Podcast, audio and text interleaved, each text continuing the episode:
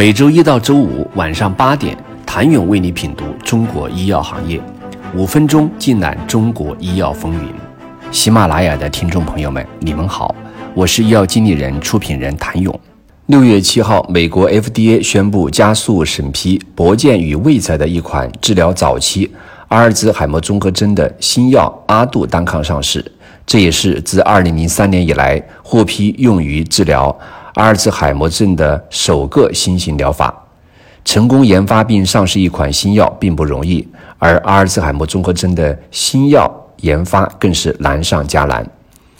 美国药物生产与研发协会数据显示，全球累计在阿尔兹海默病上的研发投入超过六千亿美元，失败的临床药物超过三百种，失败率超过百分之九十九。用哀鸿遍野来形容全球阿尔兹海默病药物研发并不夸张。二零一二年，强生与辉瑞的单抗药物在三期临床惨遭失败。二零一四年，罗氏治疗阿尔兹海默病药物三期临床宣告失败。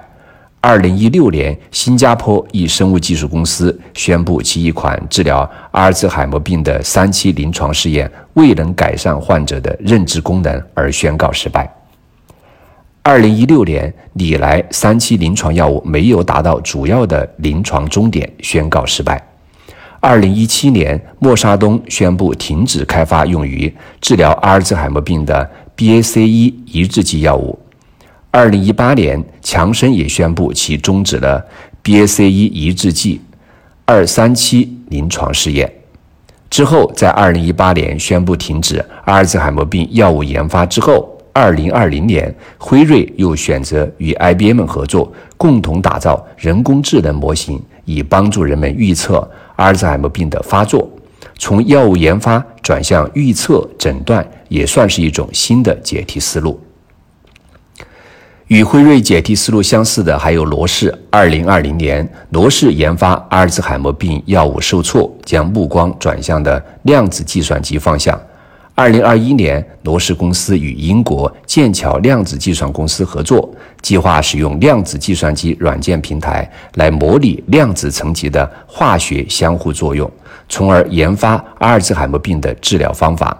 当然，还有一些机构选择从基因入手，想从基因的角度来预防阿尔兹海默病。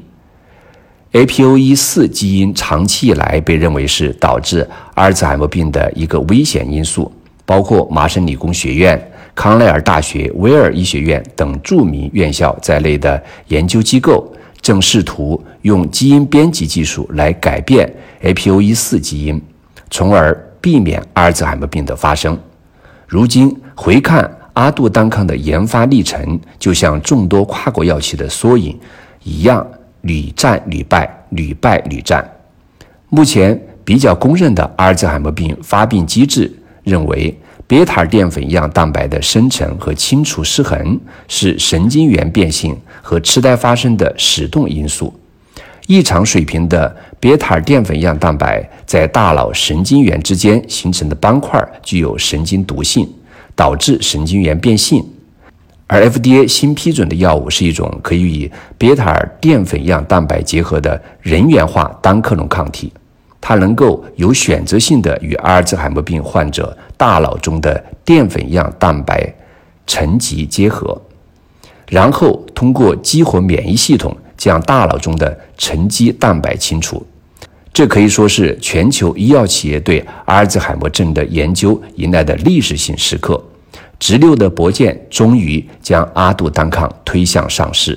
想了解关键先生 FDA 是如何考虑？并批准备受关注且争议巨大的阿尔兹海默药物的，请您明天接着收听。谢谢您的收听。想了解更多最新鲜的行业资讯、市场动态、政策分析，请扫描二维码或添加医药经理人微信公众号“医药经理人”医药行业的新闻与资源中心。我是谭勇，明天见。